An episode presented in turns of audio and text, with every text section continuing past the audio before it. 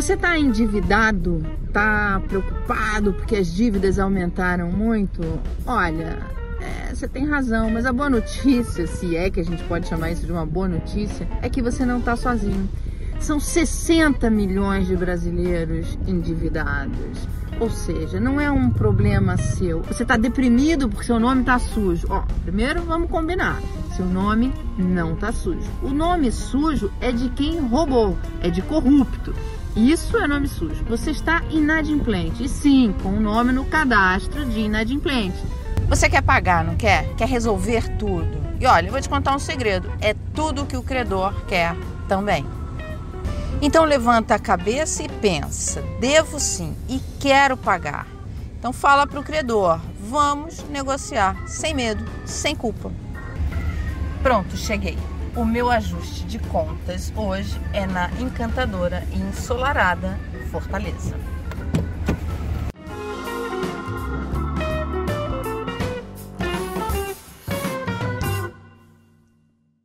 Bom dia, boa tarde, boa noite, boa madrugada. O meu ajuste de contas hoje é com Ciro Gomes e eu tô em Fortaleza. E quem vai me ajudar nessa tarefa é a Neila, minha amiga, colega, jornalista aqui do Ceará, jornalista do Povo e da Rádio CBN. Obrigada, Ciro, por receber a gente aqui, o programa é inteiro prazer. aqui na Seja bem-vindo a Fortaleza. Nós aqui damos muito valor a quem nos visita.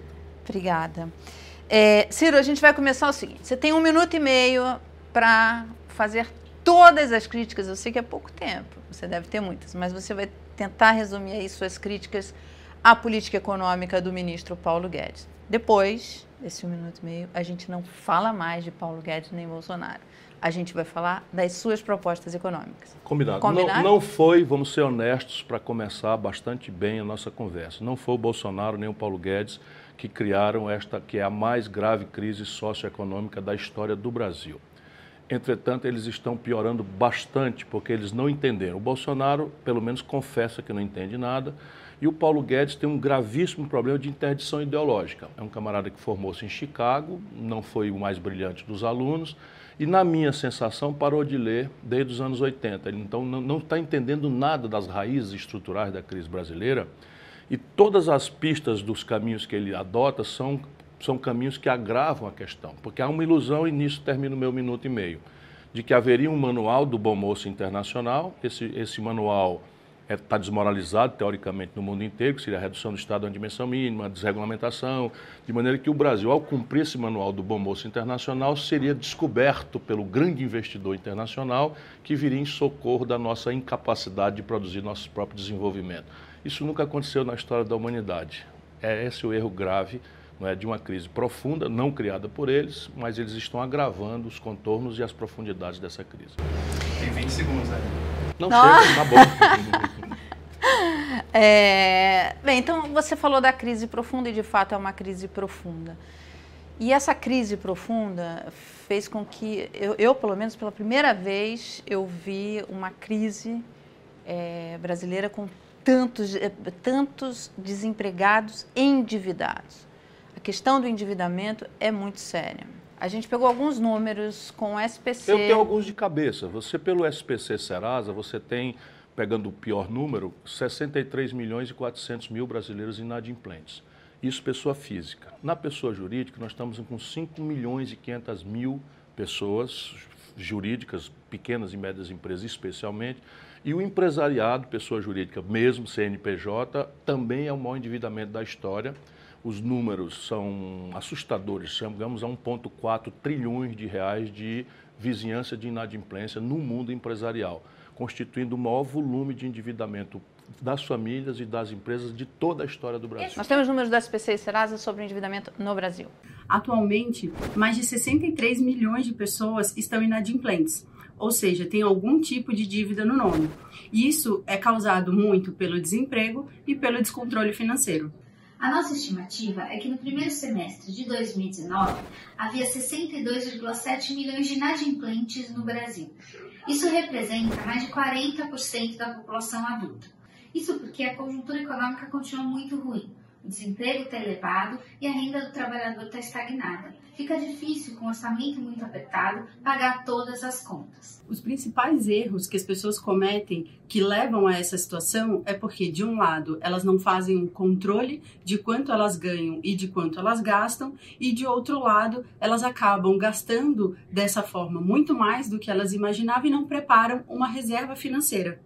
Então, essas duas coisas juntas fazem com que a pessoa, no momento de necessidade, ela não tenha de onde tirar e acaba se endividando, deixando de pagar uma conta para poder lidar com essa emergência. Agora preocupa o fato de que as contas em atraso que mais crescem são aquelas contas básicas: água, luz, gás, ou seja, aquelas contas que ensejam cortes de serviços. Ou seja, o trabalhador está com tanta dificuldade de pagar as contas que até mesmo as contas básicas têm deixado de ser pagas. Isso é grave? Nem as contas básicas estão sendo É grave, mas eu quero comentar um pouco os encaminhamentos do, do, do porque há uma espécie de intoxicação ideológica a impedir que a nossa inteligência coletiva, nossa, dos brasileiros, percebamos realmente a dimensão do problema.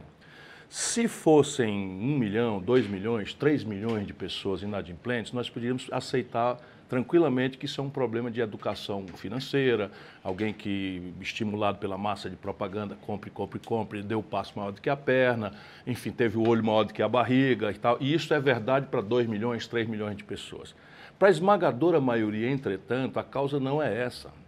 A causa é a absoluta incapacidade que o nosso povo tem, porque a ele não se dá o direito de ter esta capacidade de compreender a política de juros que é absolutamente criminosa e sem precedente no planeta Terra. Por exemplo, a maior parte do endividamento não, é, não são as contas, é cartão de crédito e crediário das empresas.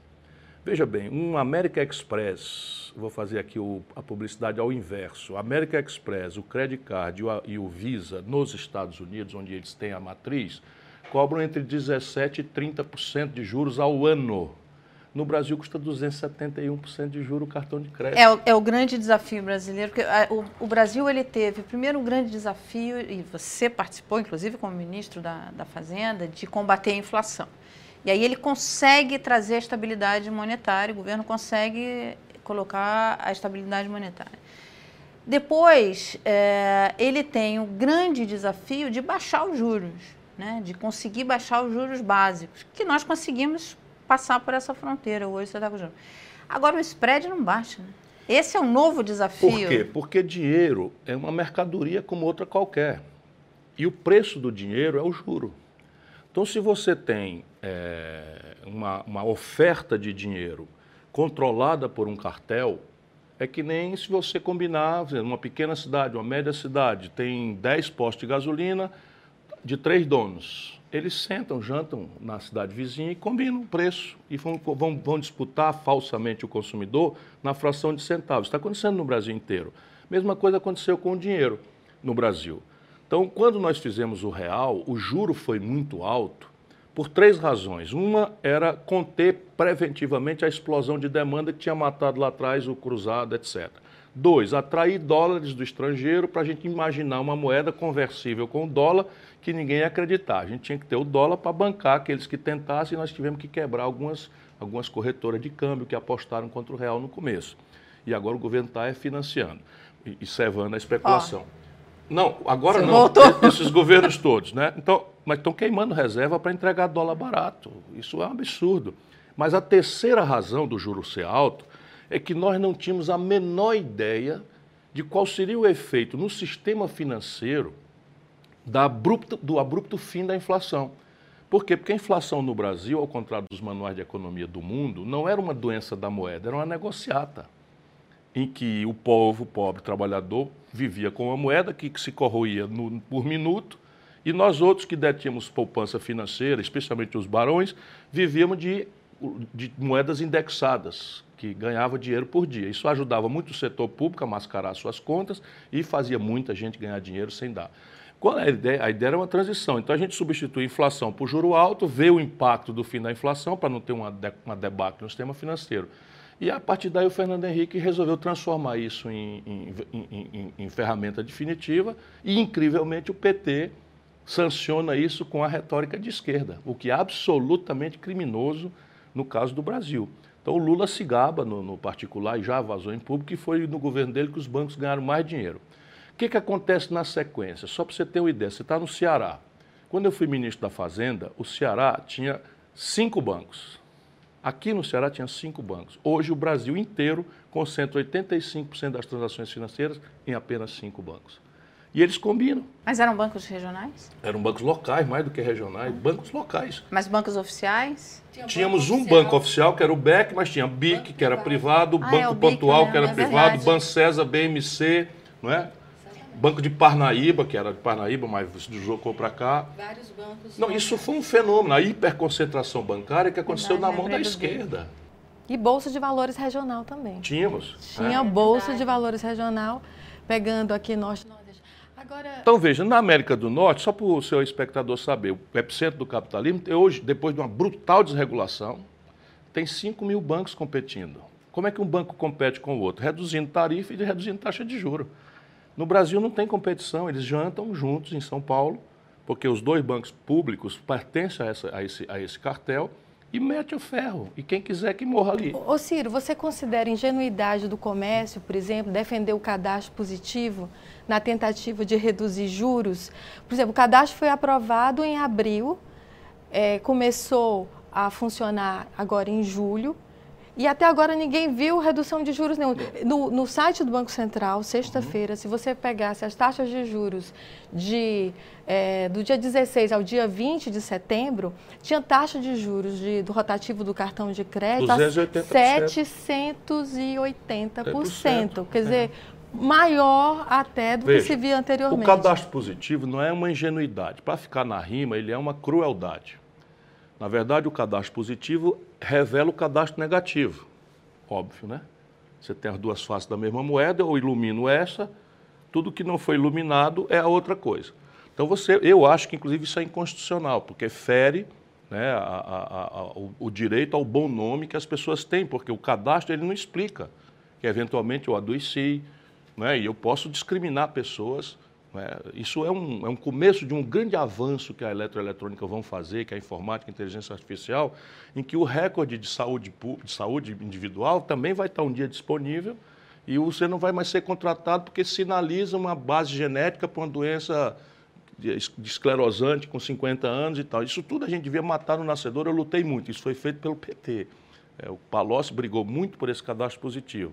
Agora, o juro no Brasil ele não é alto por conta de inadimplência. A ina- inadimplência é um fator. O juro no Brasil é alto porque não tem competição. Essa é a razão e não tem regulação. Então você tem o seguinte, eu, por exemplo, fui o relator do novo CAD e quis botar os bancos no CAD. Pra, qual é o, o que é o CAD? É o órgão que regula a concorrência. Se você não tem concorrência no setor vital da economia, que é o financiamento, o resto tudo te estrangula.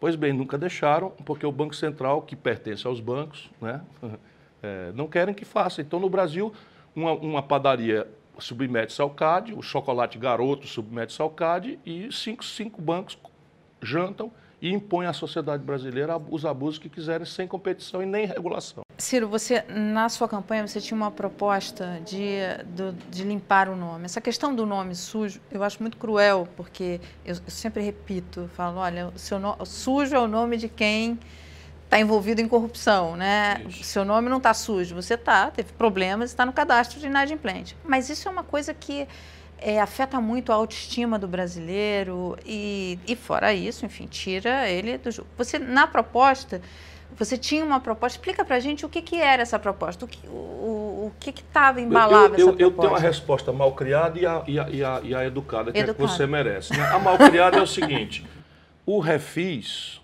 que é o programa de refinanciamento de passivos públicos dos grandes, acontece uma vez por ano no Brasil há praticamente 20 anos. O que é isso? O cidadão está devendo dinheiro do INSS, que reteve do trabalhador e não repassou, apropriação indébita de origem criminosa, está devendo imposto de renda, está devendo PIS, está devendo COFINS, chega no fim do ano, não paga, e o governo entra ano e faz o outro também, junta isso e faz um refinanciamento, desconta as multas, os, os débitos, os juros, etc., e rola o saldo por 199 meses. Esse velho da Havan, por exemplo, está num refis desses aí. Pois bem, para o setor privado para a população mais pobre, não tem refis. E qual é, a, qual é a ideia? Eu me dediquei a estudar muito isso. A ideia é o seguinte: são 63 milhões e 500 mil brasileiros, em números redondos. A dívida média é de R$ 4.200. Veja como é cruel. R$ 4.200 é a dívida média. Originariamente, essa dívida era de 800 reais. Então, quando o camarada foi na Casa Bahia, foi no, no Ricardo Eletro, foi na loja Marisa e comprou uma coisa, ele comprou em média uma coisa por 800 reais em 12 vezes. Perdeu o emprego, entrou em, em, em, em inadimplência, começou a rolar contra ele as letrinhas pequenas dos contratos que ele assina em X. Né? Juro, correção monetária, é, multa, juro sobre juro, taxa de permanência, juro sobre juro, taxa de permanência, uma aberração. E aí nós colapsamos o principal motor, não é sadio o que eu vou dizer, mas o Brasil, que cresce a pífios 2,2% ao ano, desde os anos 80 para hoje, isso é que nós precisamos ver. A gente é alimentado ilusoriamente, melhora de vida, fica feliz da vida com o governante e quebra. Foi assim na sequência do Real com o Fernando Henrique, foi ele que quebrou. O Lula, ah, ah, consumo, salário, crédito e tal, a Dilma vem, o mesmo partido, a mesma turma, a mesma política econômica, quebra. Né? O Brasil quebra de novo. Na média, 2,2%, com a população que cresce perto de 2% ao ano no mesmo período. Ou seja, o Brasil está parado por cabeça, riqueza por cabeça, desde o ano 80. Podemos conversar sobre isso. Quando o Brasil cresce esses 2,2%, 60% da energia que puxa esse crescimento é o consumo das famílias. Claro que o seu espectador é muito ilustrado, mas vamos pensar que tem uma pessoa mais simples, que não precisa de grandes elaborações. Ora, o consumo das famílias faz a economia crescer porque se a família consome, o comércio vende. Se o comércio vende, ele contrata pessoas e compra da indústria. Faz a máquina girar. A indústria tem que contratar pessoas e produzir mais, e tem que comprar mais coisas da matéria-prima, então a roda gira. Então, 60% do, da, da economia do Brasil, do crescimento pífio de 2,2%, é puxado por, pelo consumo das famílias. E o consumo das famílias vem de onde? Vem de emprego, renda e crédito. Emprego vem depois da atividade econômica voltar a crescer. Renda no Brasil está em queda porque se formalizou no Brasil, se legalizou no Brasil a informalidade, o bico. Então você tem hoje 41,4% de cada, quer dizer, 41,5 habitantes de cada 100 habitantes no Brasil empurrado para a informalidade, ganhando menos de 600 reais por mês. Então, emprego colapsado pelo desemprego, renda colapsada pela informalidade e pela depressão da, da economia, por onde é que a gente pode retomar esse, essa, essa coisa? No crédito. Então vamos lá. Qualquer cidadão brasileiro que está devendo nessa média vai para o leilão do, do, do, do, do Serasa e ele consegue 90% de desconto. E não é carinho, não é, é generosidade, é porque eles estão descontando a fumaça criminosa, tóxica, que eles empurraram em cima da dívida do pobre. Mas eles descontam. Qual é a minha ideia? A ideia é que o governo entre nisso e ao invés de deixar o cidadão e a cidadã irem para a mão do Serasa desvalidos, sem proteção, que o governo faça uma grande negociação e obtenha um desconto, vamos supor que seja só de 90%, que o cidadão consegue avulso. Sabe quanto é o total da dívida? 280 bilhões de reais em, em créditos em, em números grossos. E qual é o grande problema? É que esses 10% que remanescem, por regra, as pessoas não têm dinheiro para pagar. Qual é a minha ideia? O Banco do Brasil e a Caixa Econômica Financiariam Vão financiar isso com juros rentáveis. Só que vão tirar todos os abusos. Taxa de permanência, é, juro, correção monetária, multa, etc, etc. Pega o valor real, que eu vou negociar com a Casa Marisa, com a loja Marisa, com não sei quem, papapá, papapá, que estão aí não é, sem poder receber, que vão gostar também, e eu pego os 10%. Se eu conseguir só a mesma coisa, pego os 10%, eu estou falando agora de 28 bilhões. Espera aí um pouquinho. 28 bilhões, eu financiar isso em 30 meses. E essas pessoas teriam que dar uma garantia, alguma coisa a assim? A garantia ela pode ser real. Foi pensado o projeto para começar no primeiro dia do meu governo. Então a garantia ela pode ser real para quem tiver, mas eu criei também uma coisa que a gente já tem experiência de fazer e ela pode te ajudar a dar o testemunho se você quiser conhecer, que é o que nós organizamos no nosso Fundo Constitucional do Nordeste, no Banco Nordeste, que eu ajudei a regular. Então nós aqui fazemos o aval solidário. O que é o aval solidário? Eu não tenho dinheiro, você não tem, ele não tem, nós juntamos cinco pessoas e nos comprometemos reciprocamente um a apoiar o outro, estando ou não inadimplido. Seria o modelo do Crédito Do, Amigo, do então. Banco do Nordeste, que as- ah, não, é, funciona já. Eu trabalhei com microcrédito como governador do Ceará, que tinha um Banco do Estado, a inadimplência era um quarto de 1%. Agora, seria necessário desembolso financeiro do nenhum governo para isso? centavo do tesouro, nenhum centavo. Se eu pego 28 bilhões e pico isso em, vamos lá, vamos supor 24 vezes. Vamos pegar que seja 24 bilhões em 24, em 24 vezes. Eu estou falando de quê? De um bilhão por mês. Para o Banco do Brasil, para a Caixa Econômica e para a rede deles tem, privada é. que quiser vir. E eu vou trocar juro de 70%, 80%, 200% por juro de 12%. No balanço do banco, ele vai ganhar dinheiro. Isso é uma coisa que só não se faz, sabe por quê?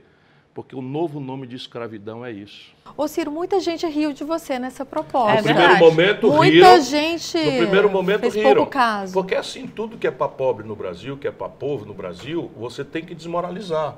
Nós vamos resolver, por exemplo, a crise fiscal brasileira nesse programa aqui em 12 meses. Assim, ó, só em linha com as melhores práticas internacionais. Aí o cara dá uma grande risada. Por quê? Porque está todo dia o Brasil sendo convencido de que nós estamos no pior dos mundos, que não tem saída, que o povo tem que se sacrificar, papapá, papapá. Aí a economia real toda encolhendo. A indústria fechou 13 mil indústrias fecharam no Brasil nos últimos três anos. Não estou falando do Bolsonaro, estou falando da Dilma para cá. 220 mil pontos de comércio fecharam no nosso país. Cada um desses é três empregos. Você, no Brasil, está com essa inadimplência desse tamanho, do- do- dos indivíduos, das famílias e das empresas, e os bancos têm 100 bilhões de lucros nominais registrados já nos últimos 12 meses. Ora, se a economia rural está perdendo renda, o comércio perdendo renda, a indústria perdendo renda, o serviço perdendo renda, de onde é que vem esse lucro, pelo amor de Deus? Essa sua proposta, quer dizer, vem no coração, como você colocou, da, do grande problema econômico hoje. Porque ela afeta não só a questão de, de consumo, porque amarra o Os consumo. motores, desculpa te interromper, os motores são quatro. Por isso que eu digo que o Guedes não está não tá vendo a questão. Porque ele não é um pesso- uma má pessoa. Os motores são quatro. A a economia brasileira não vai crescer porque os quatro motores que têm capacidade de puxar a economia brasileira estão enguiçados. O consumo das famílias nós já descrevemos. O outro é o endividamento empresarial inédito. Sem E capacidade de investimento. tem dois problemas aqui, como lá tem emprego, renda e crédito, eu não posso agir na partida no, no emprego e na renda, que vem depois, eu posso agir no crédito. No empresariado, você tem que, nós hoje estamos com 66% de capacidade instalada apenas ocupados. Então imagina, se eu tenho capacidade de produzir 100 geladeiras e só estou conseguindo produzir porque só vendo 66, como é que eu vou investir para produzir mais geladeira? É, e dada essa capacidade ociosa, você não tem risco de inflação, né? Nesse primeiro Nenhum com risco. Eu, eu sei o que é inflação de, de ato, eu sei um hiato de produto, eu sei o que é inflação porque foi como eu peguei o real. Aí não tem outra saída, senão um choque de oferta. O empresariado está devendo 1 trilhão e 400 bilhões vencido. E sabe, em São Paulo, nas grandes praças, ninguém está rolando papagaio de ninguém. Essa é outra razão. Vai sair disso com 85% das transações concentradas e o governo remunerando o, o- o não aplicado dos bancos? Que o brasileiro saiba disso. Os bancos não precisam emprestar nada, porque o que eles ficarem de estoque de dinheiro, só este país, criminosamente, remunera. Então, esse é o, é o segundo motor, o empresariado. O terceiro motor é o investimento público, que está no pior da história e sinalizando para ser o pior da- do pior da história no que Então, vem. mas a, a minha pergunta é a seguinte: é, esse é um ponto importantíssimo, a, a questão do Das consumo, famílias, uhum. das famílias, do crédito, até porque é- é- acho que vai além, porque afeta o mood das pessoas, que deixa a, Cada pessoa um se sem. sente o pior dos homens e a pior das Então, mulheres. Não, você, essas propostas, você não pode liderar nada que possa trazer, assim, propostas eh, no Congresso via PDT, como vocês colocaram o substitutivo da Previdência? No enfim. momento em que eu estou lhe gravando esse programa, eu estou arrumando a mala para ir amanhã. Estou gravando na segunda. Na terça-feira, eu vou numa comissão especial do Congresso. Amanhã. Terça. Pra- Amanhã é terça. É É, terça. não, é porque, Exato, é porque não sei que hora programa o vai- programa vai vai pro ar. quarta. Então eu estou indo, Ontem, eu estou indo lá ontem. numa comissão do Congresso mostrar tudo isso, chamar atenção. E, e- mas isso é necessariamente uma ação do executivo e não precisa inovação institucional nenhuma. Isso é que é o mais cretino. Eu perguntei ao Bolsonaro, avisei para ele antes no debate. Olha, eu vou te perguntar sobre a proposta do crédito, porque estava todo mundo querendo, não tinha levado a facada ainda. A minha ideia era, era desmontar o Bolsonaro devagarinho para não parecer arrogante, né? porque o Bolsonaro é um despreparado absoluto. Mesmo, é assim, dói de, de você estar tá perto de tão burro e despreparado que é. E, e eu ia devagarinho. Então eu fui lá e avisei para ele, olha, eu vou te perguntar sobre a proposta de reestruturação do crédito. Aí, quando eu perguntei, ele disse, ô, oh, Ciro Gomes, se você fizer um negócio desse, você é um santo, porque isso aí deve dar uns três ou quatro PIB, tá? Ô Ciro, não você para já um minuto, para ninguém para um minuto para estudar. Você, você foi considerado um candidato antimercado. É, havia todo um movimento, e ainda há, né, pessoas que dizem, ah, o Ciro é antimercado. Ele centra muito da fala dele nessa questão do sistema financeiro. E está sendo discutido no Congresso, imagina até que você vai, essa, vai tratar disso é, nessa comissão, que é a reforma tributária, e o que se discuta é que ela beneficia bancos. A reforma tributária, na hora que junta cinco impostos em um só, tira PIS e COFINS, e os bancos recebem, é, pagam ISS em cima é, das taxas de serviço, não das operações de crédito, mas tira PIS e COFINS, então eles seriam diretamente beneficiados. Eu queria que você me dissesse, é, é, você se considera antimercado? Como é que você está falando, ah, falta concorrência, então, é, para resolver as coisas. Então, o que seria? Seria alguém, abrir alguém mais que esse defende mercado? concorrência é, é, é, contra o mercado, é meio estranho, não é isso? E é o caso mesmo.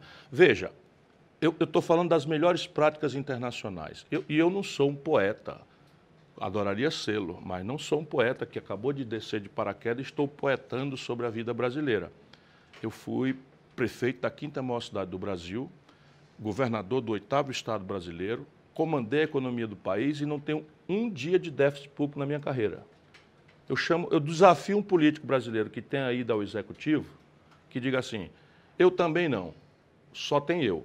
Isso que você está falando é importantíssimo, porque, complementando a pergunta, Danila, é, a gente escuta mesmo analistas, estrategistas terem muito medo do seu nome quando você tem um histórico e o, o seu ministro da Fazenda, é, Mauro Benevides, tem esse histórico também, fez um trabalho aqui no, no governo Não, nós Camilo somos, O estado do Ceará é o estado mais pobre Muito. do Brasil e nós temos há 30 anos, atenção cariocas, atenção é, mineiros, atenção gaúchos e mais 17 irmãos e irmãs de, país, de estados que estão quebrados. Esse estado aqui, há 30 anos não ouve falar em atraso de funcionário. Esse Estado aqui repõe perdas inflacionárias e dá ganhos reais e está expandindo aceleradamente a sua estrutura de serviços públicos. Já temos a melhor rede pública de educação do país. Já temos a melhor rede de saúde pública do país. Não quer dizer que são perfeitas, está muito longe de, ser aquilo que o nosso povo merece. Mas aqui não se fala em atraso de funcionário, aqui não se faz inadimplência com, servidor, com, com fornecedor.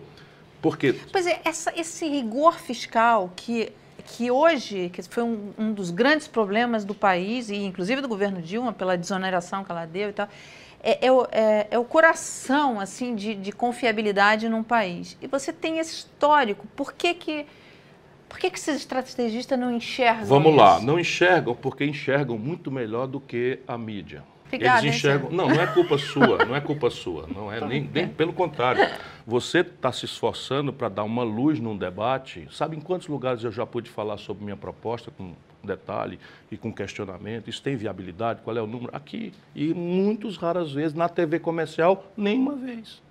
Nenhuma vez na TV comercial eu pude falar. Pelo contrário, eu vou para a televisão, vão falar do meu temperamento como se a minha indignação com essas maluquices do Brasil fosse uma questão de humor ou de. Mas, mas então seu vamos voltar aqui. inviabilizou acordos para fazer tudo Veja, isso? Vale a pena fazer o que o Lula fez, vender a alma, ser presidente do Brasil e agora está na cadeia? Você ainda se considera, Ciro, uma terceira via? Um, não, eu sou a um primeira, local. que não foi visualizada ainda.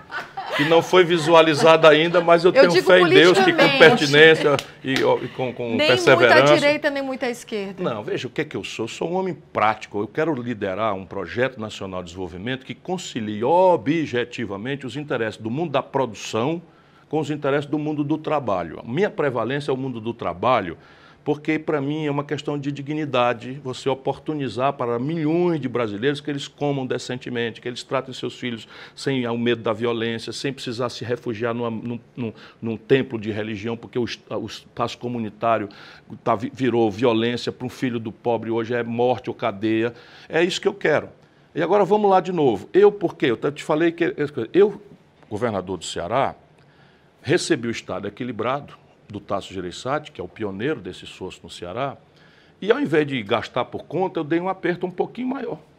Resultado, eu trabalhei com 36,5% de receita corrente líquida livre para investimento.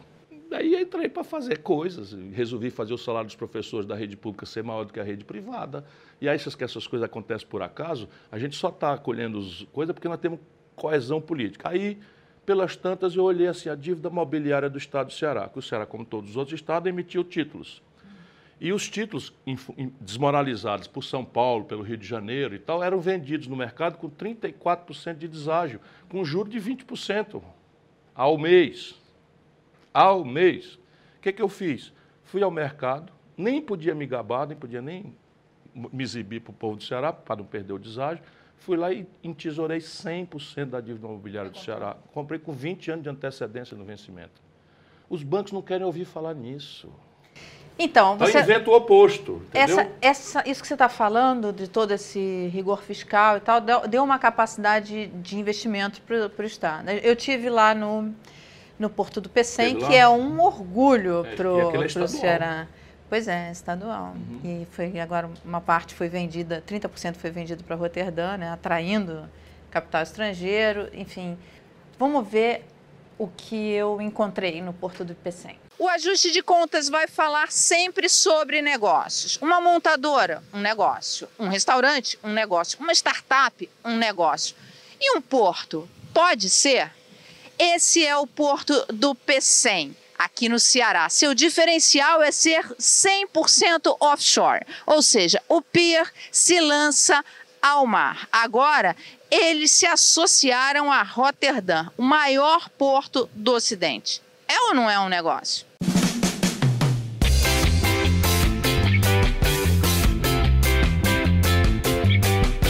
Estamos aqui no Pier 1 do Porto do Pecém, onde a gente está vendo aqui a atracação desse navio com carvão para a nossa companhia siderúrgica do PECEM. O Porto do PECEM é um porto de múltiplas cargas.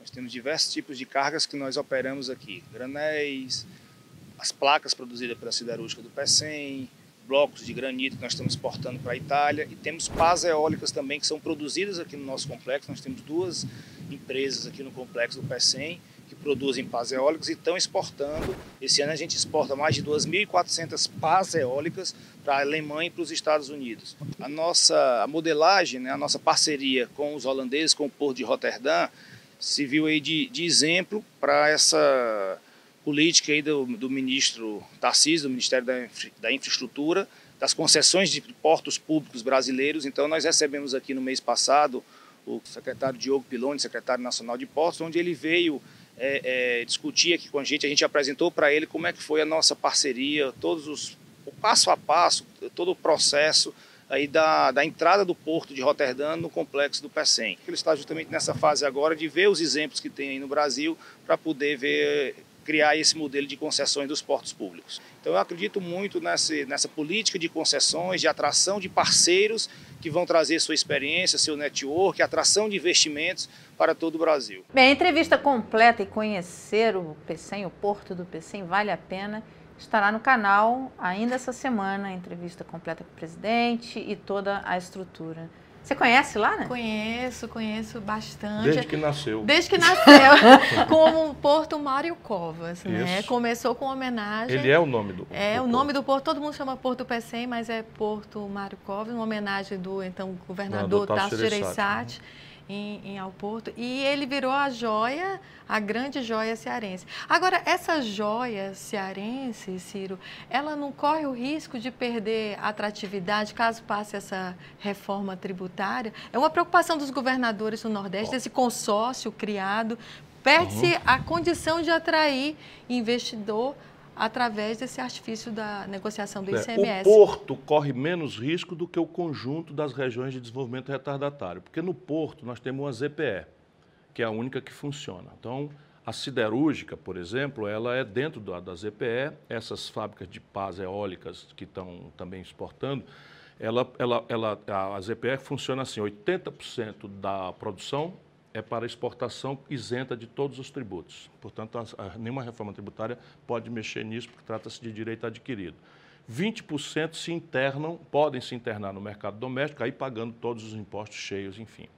E isso fica mais ou menos protegido. Entretanto, as duas propostas que estão caminhando, que não é ainda a proposta do governo, elas são duas propostas que não merecem sequer o nome de reforma tributária. E esse é o grande problema no Brasil. Assim como a reforma da Previdência não é uma reforma da Previdência, ela conserva os, os problemas estruturais para a gente voltar daqui a cinco anos. Anote aí, fica bem Cinco ativado. anos? Daqui cinco anos teremos que voltar a falar, porque a, preservou o modelo. E o, o problema da Previdência Social no Brasil é a organicidade do modelo.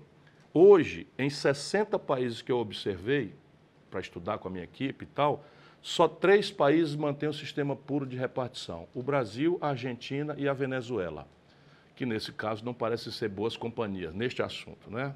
Então, os três estão quebrados, que só arroz de terceira. Responde a Neila a questão tributária, que depois eu então, quero começar com você momento, a Previdência. Nesse momento, não tem uma, uma proposta do governo. Não tem nenhuma. É, é bom que o povo brasileiro saiba. O que está se falando como reforma tributária é uma que tem, a, vamos dizer, a, a simpatia do Rodrigo Maia e outra que tem a simpatia do Alcolumbre, né, presidentes, respectivamente, da Câmara e do Senado. Ambas são reformas que apenas atendem a um dos quatro grandes problemas que uma reforma da Previdência deve observar. Esse, essas duas propostas só atendem, reforma tributária. A, é, só atendem a demanda justa de, por simplificação tributária dos, dos empresários.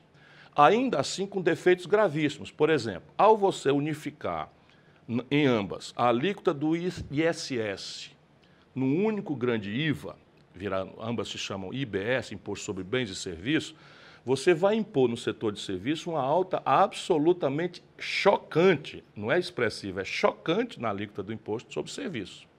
Por quê? Porque hoje a alíquota máxima do ISS no Brasil é de 5%.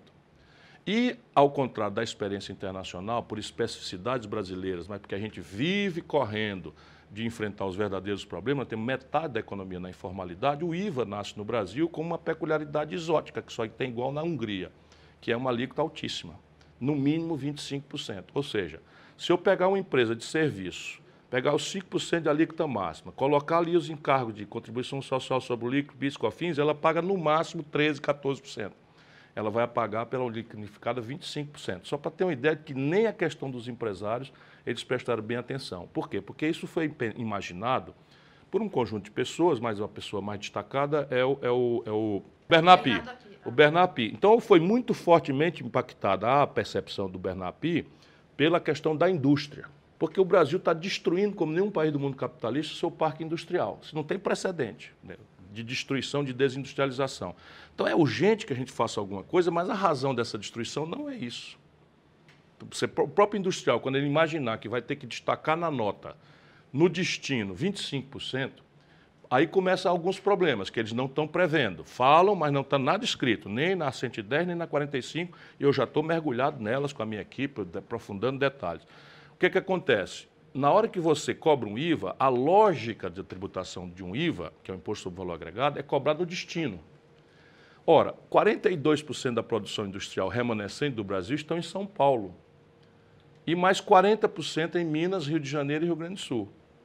Então, se eu passo do dia para a noite de cobrar com crédito na origem e passo a cobrar no destino, eu quebro em cima da quebra, que já é grande, os quatro grandes estados industriais do Brasil. Quando... Sabe que dia vai passar uma reforma dessa? Nunca. E quando você fala que não resolve o problema, é porque não ataca a regressividade do sistema não brasileiro? Não ataca, porque a, a grande causa da regressividade no Brasil, que é a outra tarefa, é que você tem que identificar os fatos econômicos, né, onde incide, e olhar para o mundo. De novo, eu estou querendo me proteger dessas coisas, porque eu gosto de estudar, e as pessoas querem botar como se fossem personalismos meus. Não, são as melhores práticas internacionais. Onde é que você joga imposto?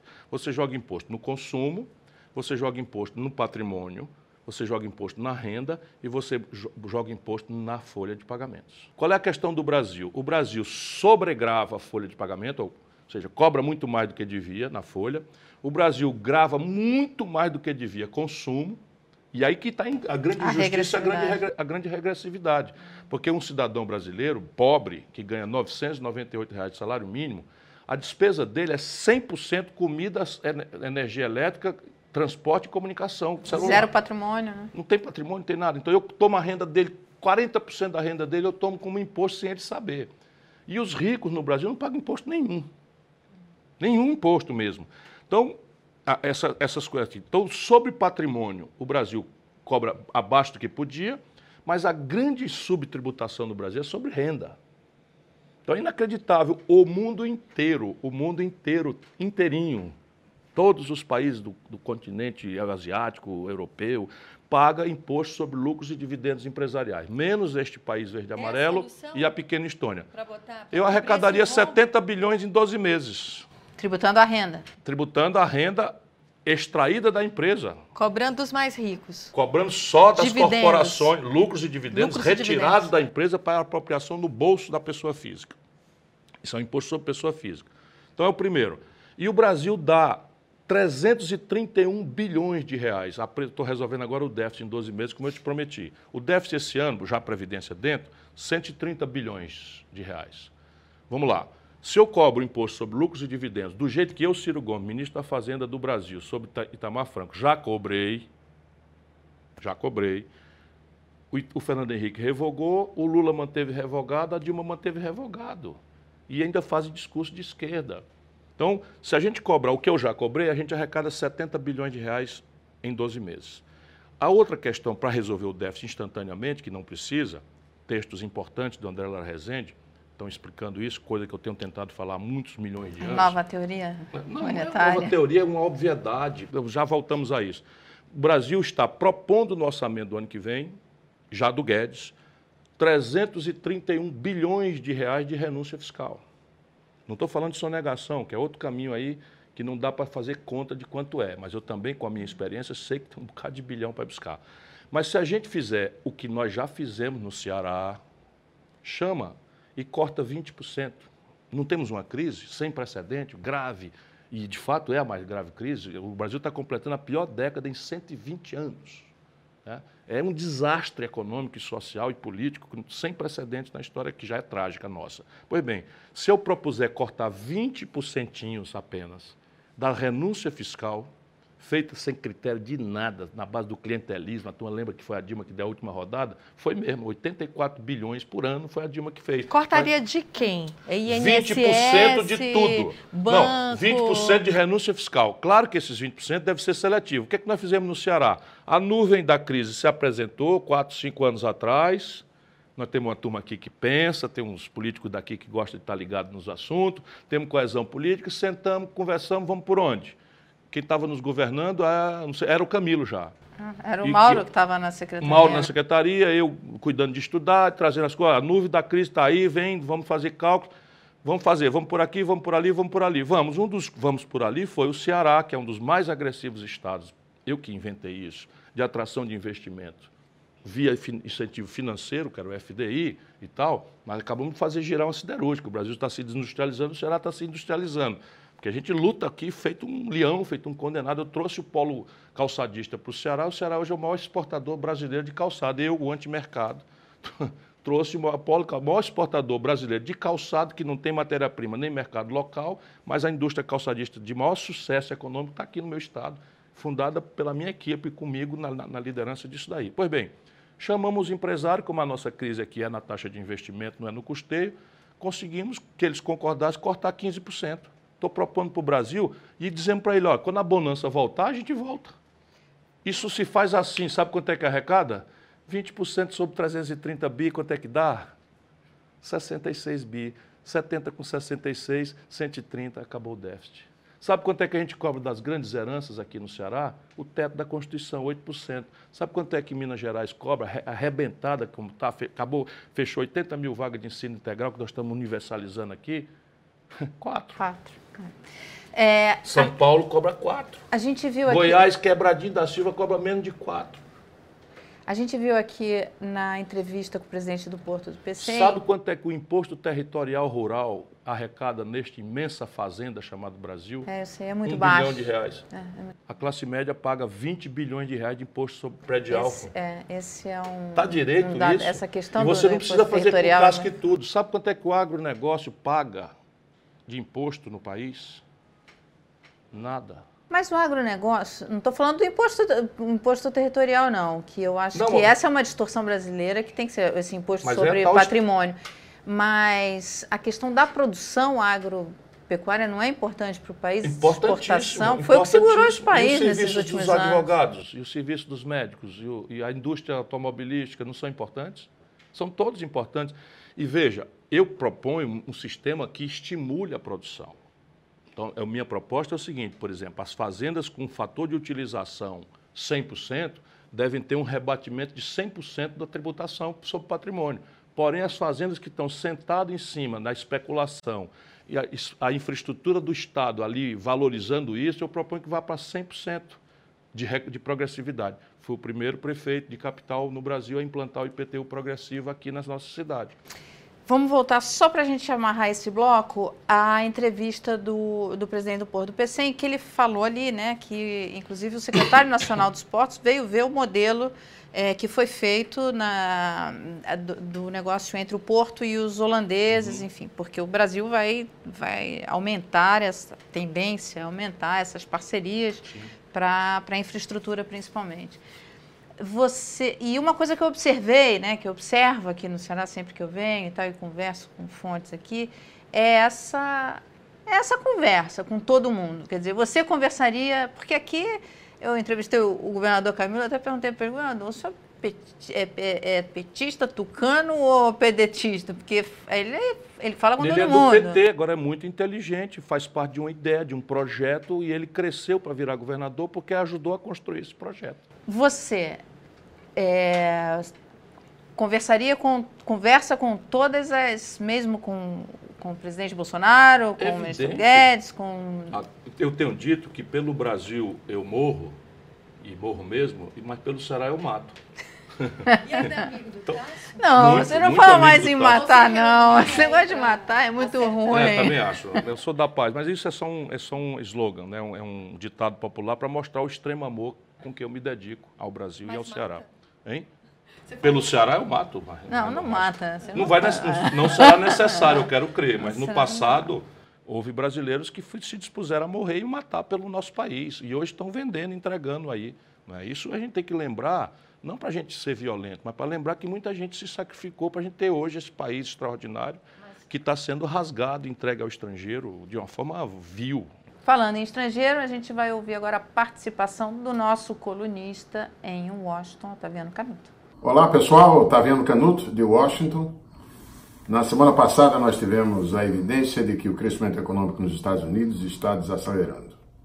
Na quarta-feira, um indicador de produção industrial mostrou que em setembro o ritmo de atividade foi o menor em 10 anos.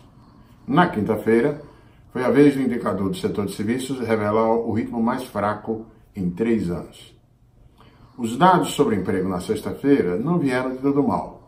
136 mil novos empregos foram criados em setembro, um pouco abaixo dos 150 mil que eram esperados, mas ainda assim suficientes para baixar a taxa de desemprego para um recorde em 50 anos, 3,5%. A julgar pelo mercado de trabalho, pode-se dizer que a economia americana está esfriando, mas não congelada. Mas a gente tem que levar em conta que o mercado de trabalho reflete a situação macroeconômica sempre com um certo atraso. O que os dados sobre indústria e serviços exibiram na semana passada tende a se manifestar na criação de empregos apenas nos futuros meses. Não é surpresa, portanto, que os analistas estejam agora atribuindo uma probabilidade de quase 90% de que o Fed vai baixar mais os juros no encontro desse mês. A minha aposta é que na semana que vem, no encontro anual do FMI, o FMI vai trazer projeções de crescimento dos Estados Unidos mais próximas para baixo da Europa e do Japão. Bom, duas semanas atrás, por coincidência no dia em que Nancy Pelosi anunciou que haveria investigação pelo Congresso da possibilidade de impeachment de Trump, Elizabeth Warren apareceu em pesquisas como liderando a corrida para nomeação como candidata presidencial pelo Partido Democrata. Em agosto, o ex-vice-presidente Joe Biden tinha uma liderança de 13 pontos percentuais. Todos os candidatos democratas prometem aumentar a taxação sobre os ricos, todos eles falam em atacar a desigualdade e em reduzir a carga tributária sobre a classe média e os pobres. Também falam sobre a necessidade de investimentos em infraestrutura. Elizabeth Warren teve êxito em construir uma marca como uma candidata contra o favorecimento das elites ricas e das grandes empresas. Na época da crise financeira global, ela bateu de frente contra os pacotes de resgate dos bancos e das empresas automobilísticas. Ela fala em usar o aumento de impostos sobre os ricos para universalizar o atendimento médico a crianças, para dar um perdão de dívida a estudantes e para iniciar um New Deal verde. O processo de investigação contra Trump caiu como uma luva para Elizabeth Warren. A acusação vai servir como exemplo de manipulação do sistema para interesses privados, queimando Trump e, injustamente ou não, Joe Biden. Aproveito aqui a chance para mandar minha saudação a Ciro Gomes, com quem tive a honra e prazer de estar em debates em Harvard e em Oxford nos últimos anos. Gostaria de ouvi-lo sobre o que pensa que se deveria fazer quanto à nossa desigualdade de renda no Brasil, ainda mais assustadora que a americana. Fiquem sintonizados. É uma alegria muito grande cumprimentá-lo, dizer do privilégio que sempre foi para mim, não só estar consigo nos debates, nesses ambientes universitários sofisticados, como acompanhá-lo né, sempre com uma opinião séria, equilibrada, severa, quando necessário. Veja, no Brasil, ao contrário de que dos Estados Unidos, por exemplo, ou da Europa quase impossível, nós temos várias saídas para enfrentar esta vergonha selvagem que é a nossa desigualdade. Eu tenho repetido que nós temos três agendas: uma agenda retardatária do século XIX, uma agenda retardatária do século XX e a agenda do século XXI.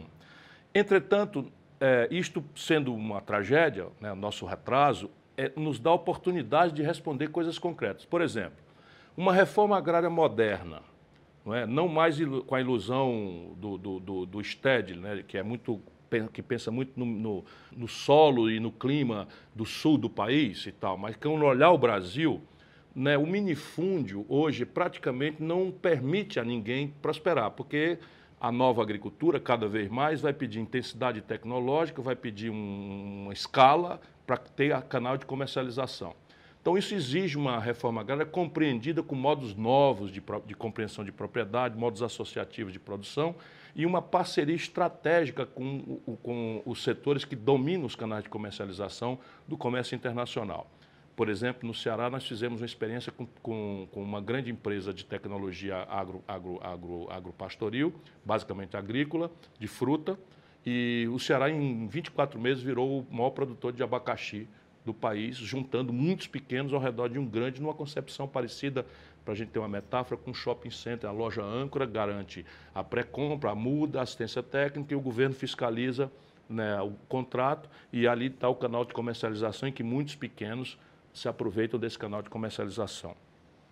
A fronteira de empregabilidade e de superação de miséria, especialmente no Nordeste semiárido, no fundão da Amazônia, e em, alguns lugares, até na periferia de algumas cidades que têm áreas contíguas muito concentradas na especulação.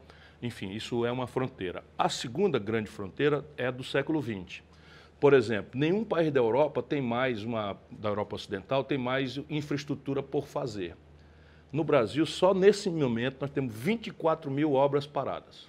Todas já passaram pelo projeto, todas já passaram pelo licenciamento, todas já passaram pela licitação, tem confusão para cá e para lá, judicialização, mas nada que você não tenha o essencial já resolvido e que tem uma fronteira de empregabilidade absolutamente instantânea, porque é construção civil ou infraestrutura, não exige uma sofisticação de mão de obra tão, tão grave quanto outros setores, não importa do estrangeiro nenhum insumo a deprimir nossas já ameaçadas contas externas, e, e, e, são, são obras que, por regra, detonam processos de qualificação da vida, essencialmente, mas detonam potenciais econômicos. Só, por exemplo, a transposição do São Francisco.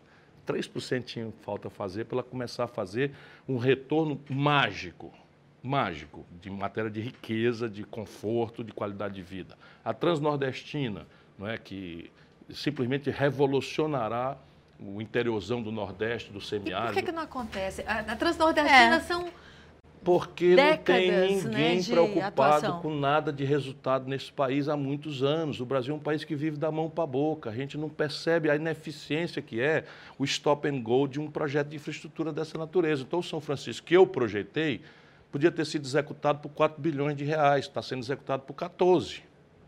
Por quê? Porque a, a, empresa não paga, você não paga, a empresa quebra, aí tem uma nova licitação, aí o canal para trás que precisa de manutenção, não tem manutenção, quebra, escolhemos. Nesse momento o eixo leste está parado. Não é? Porque não tem ninguém planejando nada. Esse é um país que é. É Isso se resolve com planejamento. Planejamento e gestão. Planejamento e gestão. Conversa fiada, ódio, paixão, definitivamente não resolve isso. Mas você Mas tem eu tava um sangue dando... quente, o, o, Ciro. Você não é uma pessoa. O meu sangue. Mas é amor. Uma pessoa assim. o meu sangue, o meu sangue mede 36,5 graus, igual o sangue de todo mundo. Quem ferve é a minha cabeça, porque eu escolhi a vida pública por vocação. Não é brinquedo, não. Eu não, não posso me apresentar com a impostura do Dória, do Novo e tal. Pelo contrário, eu sou o mais experiente de todos. Já inteirei, vou ter 62 anos. Estudo o Brasil pelos livros e pela, pelo território. Ninguém conhece esse país como eu conheço. Então você vê o seguinte: quer, quer espancar o desânimo? Vai fazer como eu já fiz uma visita a Lucas do Rio Verde, sabe? Então eu, fui, eu sou muito indignado. e eu não quero deixar de ser indignado é, são coisas exóticas. Eu, por exemplo, garotão, 32 anos, mais jovem governador da história, não fui morar no palácio. Sangue quente, não. Eu não queria que meus filhos fossem viver num ambiente artificial que eu não podia dar para eles depois. Aí não recebi as três pensões de ex-deputado, ex-governador e tal. Sangue quente, não, eu dou testemunho da minha, da minha indignação. Então, nunca recebi as pensões, aqui eu teoricamente teria direito, por, pelas imoralíssimas leis brasileiras. O Bolsonaro recebe duas e mora no palácio com dinheiro público. Então, eu tenho o direito de botar o dedo e dizer que essas coisas estão erradas. É, mas esse, esse, essa forma que você faz acaba assustando é é, muitos agentes econômicos. É verdade. Não, não é por isso. Não é por isso. Veja, sabe por quê? Eu era, eu era o garoto prodígio da política brasileira. Quando o Itamar Franco me chamou para ajudar a consolidar o real, que estava indo para o brejo, igual o cruzado, assassinado pelos especuladores, assassinado pelos especuladores, eu fui lá e fiz o que eu tinha que fazer. Então eu fiz uma rodada de abertura comercial. Quem é que é contra mercado aqui?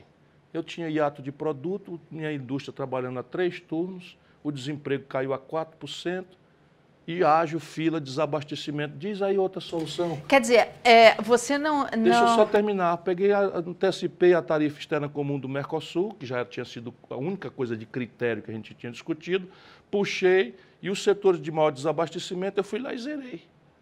Aí fiz o quê? Eu vi que o Banespa, o Banege eram bancos emissores secundários de moeda para financiar a corrupção né, dos governantes de São Paulo, do Rio de Janeiro e tal. Fui lá e fiz a intervenção para a liquidação judicial dos dois. Nesse dia em diante, com esses dois movimentos, eu criei a participação dos trabalhadores nos resultados das empresas. Nesse dia em diante, eu virei o, o quê? O, o bicho-papão. Porque eu não sirvo a dois senhores. O meu senhor é o povo brasileiro. É... A última. Sabe, sabe quanto foi o meu superávit primário no ano que eu fui ministro da Fazenda? 5,4% do PIB. Dava para pagar o déficit primário da Dilma todinho, num ano que eu fiz. De onde veio esse, esse superávit? O superávit foi de cortar, cortar despesa e, e cobrar imposto. Sabe que eu criei uma alíquota de 35% do imposto de renda? Que o mundo inteiro cobra e aqui no Brasil você cobra 27,5% da classe média e 27,5% do camarada que ganha 320 mil reais por mês. Eu ganhava um super salário de executivo da, da CSN, pagava 27,5%. Aí, um trabalhador de classe média do setor público, que chamam de Marajá, paga 27,5%. Está direito isso, pelo amor de Deus? Ciro. William Bonner, pronto, vou falar. William Bonner, dentro da lei, dentro da lei, mas isso é lei que se mantenha, o William Bonner virou uma pessoa jurídica. E criaram um nome, pejotização. Tu sabe o que dá é isso? O William Bonner, em vez de pagar os 27,5% pelo salário de milhão que ele recebe, tomara que ele receba 2 milhões, eu não tenho nada contra, ele paga 15. Ei, está direito isso? É, Ciro, mas existe uma, uma E o nosso preocupação. povo morrendo de fome. Então, É mas, isso. mas existe uma preocupação de você ter um, um caráter mais intervencionista. é, a- o mercado, as empresas, mercado financeiro tem muito medo do voluntariarismo, como acontecia no governo Dilma, é, que foi um, um estrago. Aí eu peço que me respeitem. Aí eu já peço que me respeitem. É, ninguém vai me comparar mais maluquice do governo da Dilma. Sendo que a Dilma nomeou um deles para ministro da Fazenda. Eu não nomearia o Levi para Ministério da Fazenda, mas nem de longe. Porque o Levi não tem estatura para administrar uma economia complexa como o Brasil, não tem compreensão de fazer isso. Sabe quem era a minha equipe? André Lara Rezende, Pécio Arida, Edmar Baixa, Winston Fritz. Sabe quem eu consultava? O Bracha, professor Bressa, de quem eu sou amigo até hoje. Eu gosto de trabalhar com gente assim, sabe, de altíssimo nível. Eu participava das discussões no governo Lula com Delfim Neto, com Luciano Coutinho, com Luiz Gonzaga Beluso, com, com, com, com o Meirelles, que tem uma experiência empírica, prática, não, não compreende nada também da economia real, guarda sua própria poupança no paraíso fiscal, só o Brasil. O presidente do Banco Central, autoridade encarregada de fiscalizar a taxa de câmbio, de administrar o sistema tributário e não sei o que e tal, guardo dele num paraíso fiscal. Isso, isso é- esse país é um país pirado. E eu sou sano, sabe? Eu sou são. Ciro, alguma coisa. vai- Sobre ser intervencionista. Eu sou absolutamente intervencionista. Minha formação, aí volto a dizer, em linha com as 100% das práticas históricas do mundo, é de compreender a virtude do mercado e a indispensável tarefa de um Estado forte para, se coordenando junto com a inteligência acadêmica, produzir desenvolvimento. Afinal de contas, os americanos seriam o que são sem intervenção? Mas ba- baixaria juros na porrada? Não, ninguém pode baixar juros na porrada. Baixaria spread na porrada? Ah, sim, no primeiro dia. Como? Banco do Brasil e Caixa Econômica estariam fora do cartel e passariam a competir. A Dilma fez isso. Não, não fez nada disso. Ela baixou os juros no mas- mas tá errado. no Banco do Brasil e, Tá e errado. Caixa na. Sim, e qual é o problema? Qual é o problema? Veja bem. funcionou. Veja bem. Pegue 100 especialistas. 100 especialistas. Não, não funcionou o quê? Não funcionou, foi isso? Não funcionou. Não. Não, não, não, Mas- não, não foi isso que não funcionou, não. O que não funcionou foi ela fazer isso e botar o Levi na Não foi economia. aí que ela caiu? Aí ela Foi fazia a 80. e-? Como é que você sustenta a taxa de juros estruturalmente para baixo? Com saúde fiscal. Aí que está a chave. Eu não propus, antes de qualquer coisa aqui, resolver o problema fiscal brasileiro e eu tomei duas providências de emergência. Tá certo? De emergência. Conter 20% das, das, das desonerações e fazer um tributo sobre lucros e dividendos que eu prometi na campanha. Todos os candidatos repetiram. Virou consenso. E de repente ninguém tem coragem de ficar contra. Ninguém tem, porque é muito contundente. Diz assim, meu irmão, eu estou propondo que o Brasil faça igual o que o mundo inteiro faz. Qual é a desculpa para não fazer, se não a prostração? Olha aqui, eh, a zanga é essa. O Banco Itaú distribuiu 9 bilhões de reais para quatro famílias. Há dois anos e meio, três anos atrás. Sabe quanto foi o imposto? Zero. Dividendos. Né? Lucros e dividendos é. empresariais para quatro famílias. Mas foi aí que a Dilma começou a cair, não foi? Na hora que ela brigou com o mercado e disse, olha, mercado, Não, caixa... Não, é, não é foi o aí. problema Não foi aí. fiscal. Não foi aí. A Dilma caiu pela mesma razão que o PSDB nunca mais ganhou uma eleição nacional no Brasil. Qual foi? O Lula, despreocupado de projeto nacional, despreocupado de produção, de sustentabilidade, que é um assunto que ele passa longe e a petezada também passa longe, resolveu, de forma, não duvido até de boa fé, fazer uma festa do consumo. Qual era a festa do consumo? Eu aumento o salário mínimo, fora inclusive dos ganhos de produtividade da economia, tinha produtividade ganha lá atrás, que não tinha sido repassada para o salário, portanto, no primeiro momento, deu tudo certo, sobe o salário mínimo. O crédito era 17% do PIB, eu subo para 55% do PIB. Créditos ruinosos, crédito consignado, uma expansão do consumo sem base na produção, sem não sei o que e tal. E aí eu crio uma rede de proteção social, consolidando as transferências de renda diretamente, isso é política social compensatória, como está escrito lá no consenso de Washington. Mas o que é que eu faço? Eu pego 40 milhões de pessoas e trago da classe D e E, de consumo deprimida, ao zero, para um padrão de consumo de poder comprar um fone de micro-ondas, uma geladeira, de fazer um puxadinho em casa, comprar cimento e tal material. E essa, esses 40 milhões imaginaram que a, a rampa de ascensão social era para sempre, que os filhos viveriam de outro jeito. Como a lógica política aqui é o deixa que eu chuto, é o caudilismo, é o culto à personalidade, é o São Lula, não houve nenhuma pedagogia, nenhuma politização. Essa gente, os pastores dizendo para eles todo dia que isso é autoajuda, que, que foi Deus que deu, que aceitar Jesus é prosperidade, não sei o que e tal. Isso é um fenômeno também importante, que o PT não entendeu nada e tal. Aí vem a Dilma e faz o quê? Vem uma crise internacional, os preços dos produtos brasileiros do estrangeiro que pagaram essa festa do consumo do Lula despencaram, e aí a Dilma faz exatinho como o Fernando Henrique, um, um estelionato eleitoral. Promete que vai continuar uma política, chega lá e faz o inverso. E os 40 milhões, é, como se dissesse assim, ó, segura na brocha que eu vou tirar a escada. 40 milhões escorregaram. Aí se a, o sucesso foi uma dádiva de Deus, o fracasso foi a traição, a mentira do PT Ciro, e da Dilma. Isso é que derrubou a Dilma. Mas, o resto é figuração, é conversa mole e tal, porque o Fernando Henrique fez a mesma coisa. Ciro, foi aí que mudaram as manchetes dos jornais, as manchetes das revistas Não. internacionais. A Dilma era ascendente, entendeu? Era grande gerente e de repente. Tudo uma, tudo uma picaretagem publicitária, né? A Dilma era experiência anterior na política zero. Só uma cidadã de bem como ela é, pessoa honrada como ela é.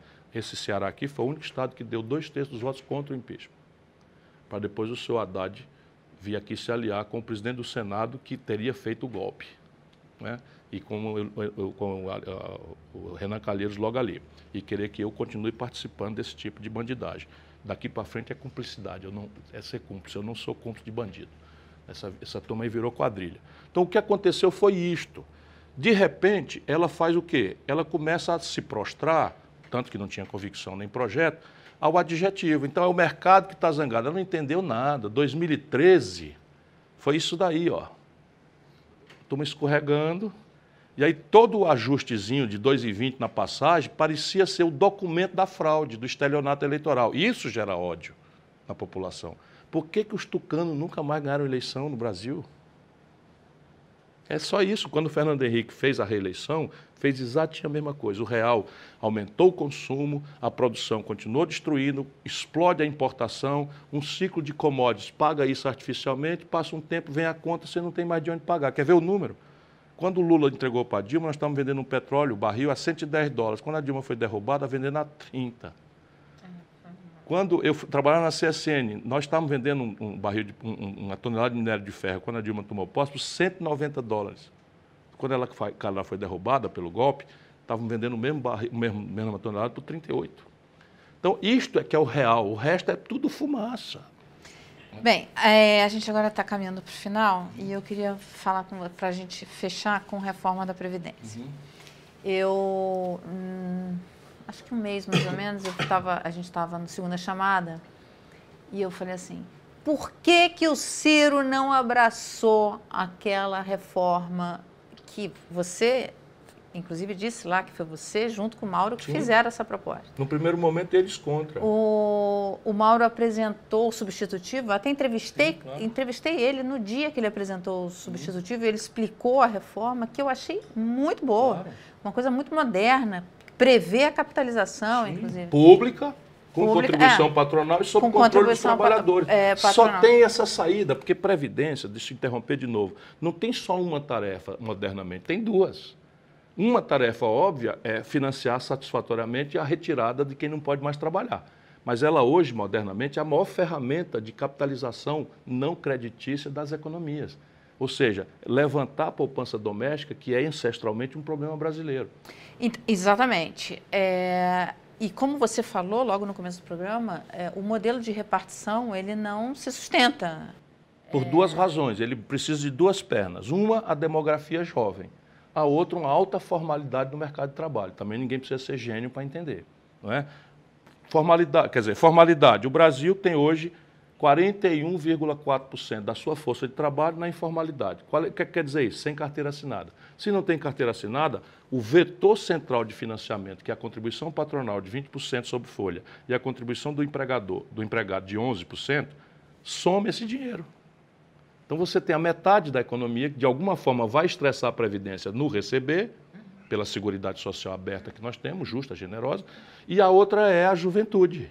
Quando a gente montou um regime de repartição lá atrás, com os trabalhistas no, no Getúlio Vargas, etc., nós tínhamos oito brasileiros jovens trabalhando para financiar um, um né? aposentado que não durava 60 anos. Hoje, um e meio trabalhador ocupado para sustentar um aposentado com expectativa de 73. Então, evidentemente, este problema não foi nem remotamente atacado. E se você tirar a DRU, que é um puxadinho à brasileira, né, pela dualidade orçamentária, também não, nunca se discutiu. Nós temos uma dualidade orçamentária. Temos o orçamento da União, o orçamento geral, e o orçamento da Seguridade Social. Reforma tributária, tira PIS, COFINS, contribuição social sobre o lucro líquido, do orçamento da Seguridade, unifica num, num, num, num, num IVA. É tudo doido esses caras, tudo pirado. Você simplesmente, por isso que eu estou falando daqui três anos, cinco no máximo, estamos falando em reforma da Previdência no Brasil. Porque não, não se fez. E aí você ter, DRU, o buraco é de 50 bilhões. É muito grande? É. Especialmente porque se projeta que vai crescer. Porém, é muito pequeno para que a gente não faça um debate profundo, amadurecido, sem pressa, sem interdição, racional, buscar as melhores práticas do mundo, a, a literatura comparada para fazer e tal, que é o, o, esforço ao qual eu me dedico, para oferecer coisas que eu possa sustentar e tal. Se eu for ao poder, eu, eu pratico. Pois bem, sabe quanto é o buraco dos militares? É, o maior. Ah, então eu sou o azogado. É. um pouquinho, está proibido então? Eu estou dizendo que o buraco da Previdência são 50 bi. Vamos decompor. Nós temos o, o, o regime geral do povão, nós temos o regime especial do servidor público, Estado, município, não sei o quê, e nós temos o regime dos militares. Os militares custam 47 bilhões de reais por ano e arrecadam 3.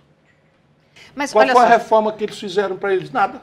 Mas, Ciro, é, o, o, o meu ponto é o seguinte: a proposta de vocês, e eu coloquei isso logo no dia que o Mauro apresentou esse substitutivo, ele deu uma longa entrevista para a gente falando Sim. isso. E hum, a proposta de vocês, ela, ela, ela traz um, um, desenho novo, inclusive reduzindo o teto do, do, da Previdência Oficial e tal, do INSS, cria o, o modelo de capitalização Complementar.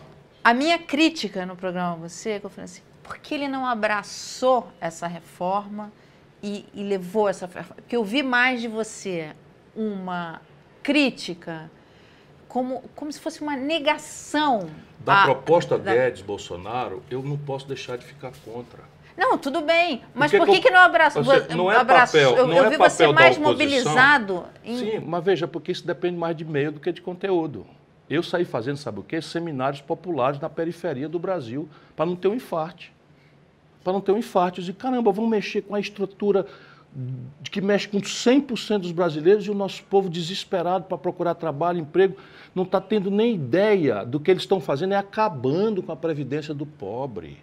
Isso aqui não tem nenhuma palavra exagerada. Eles, neste passo, estão acabando com a previdência do pobre brasileiro. Por quê? Quem duvidar, some os dois requisitos mínimos do projeto Guedes. O requisito mínimo é para um país completamente heterogêneo, você pega e estabelece 65 anos de idade mínima, cumulativamente, ou seja, condição simultânea, 40 anos de contribuição contínua. Como eu gosto de estudar, 40 anos de contribuição contínua significa no Brasil que em 40 anos o trabalhador médio passa 8 anos sem carteira assinada.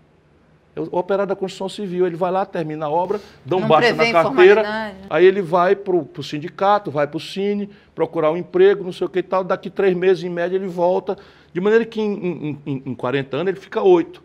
Então, se eu digo que para ter o aposento integral, reduzido em 13% o seu valor pelo outro crime, que é calcular a média da aposentadoria não mais pelos 80% melhores salários, mas pelos 100%, em que o salário de estagiário vai puxar a média para baixo e a conta é no mínimo 13%. Ou botar ainda como estava lá, que um, um operário da construção civil caindo do andaime, morrendo, não tendo filho, a viúva vai receber 60% do salário mínimo. Ah, vão para o diabo. E não mexe nada nos milicos, nove ministros militares, generais, ministros, 124 generais, oficiais superiores entranhando o governo. Não tem vergonha na cara, não. Não tem vergonha na cara. Isso é que eles acham que é, que é quente. Eu vou contar essa história para quem quiser ouvir. Tenham vergonha na cara de comprometer um trabalhador. Você já viu alguma balconista de 62 anos na, no, nas lojas que você vai comprar? Você já viu? Vai, passa numa construção civil e vê se tu vê um servente de pedreiro com 65 anos. São os cretinos. São os cretinos essa gente. E nós temos que enfrentá-los. Mas hoje, hoje a população mais vulnerável já se aposenta com 65, 64, a média de aposentadoria dos, dos Veja, da população de veja. renda mais baixa. O papel da oposição, para onde quase 14 milhões de brasileiros me mandou, e eu tenho muita honra de desempenhar esse papel, não é resolver problema de governo, não. Eu é que estou me impondo essa tarefa para ver se a gente cria um caminho em que o pêndulo não caia de novo no quanto pior melhor do PT. Ou dessa burocracia do PT, melhor Isso dizendo. vai ser a discussão na Câmara, Então, toda, no Senado agora. eu não tinha responsabilidade nenhuma de estar aqui irritando eh, eh, a meganhada aí, não. Eu não tinha nada que estar falando isso. Eu devia estar aqui né, defendendo os pobres, não sei o quê. Então, eu estou propondo a alternativa, porque na minha proposta eles iam todos para o teto, único. Com a transição, ninguém ia ferir direito adquirido, mas ia todo mundo para uma previdência social única. Ô Ciro, mas seu amigo Tasso está defendendo E quer dizer que a Senado. amizade minha com o Tasso Gereissati agora obriga o Tasso a pensar igual a mim? Faz 100 anos que nós pensamos diferente. 100 anos na política nacional. E assim, um, a E não tem razão espaço maior. para negociação? Bom, eu apresentei um Através substitutivo. Nesse caso do Senado, nós apresentamos 50 emendas. Na Câmara, nós apresentamos um substitutivo com começo, meio e fim. É, o tudo. Senado conseguiu tirar a questão do abono, que O abono melhorou, a muito- pensão, a pensão de meio salário mínimo foi corrigida. A gente está ganhando algumas coisas, minimizando, atenuando danos. Mas, de novo, se o embate é no parlamento, nós perdemos a eleição. Eu tenho essa noção humilde, não é? E não perdemos pouco, não. Perdemos foi de goleada. Então, lá no se o embate for no parlamento, vai ser 3 a 1 para começar o jogo.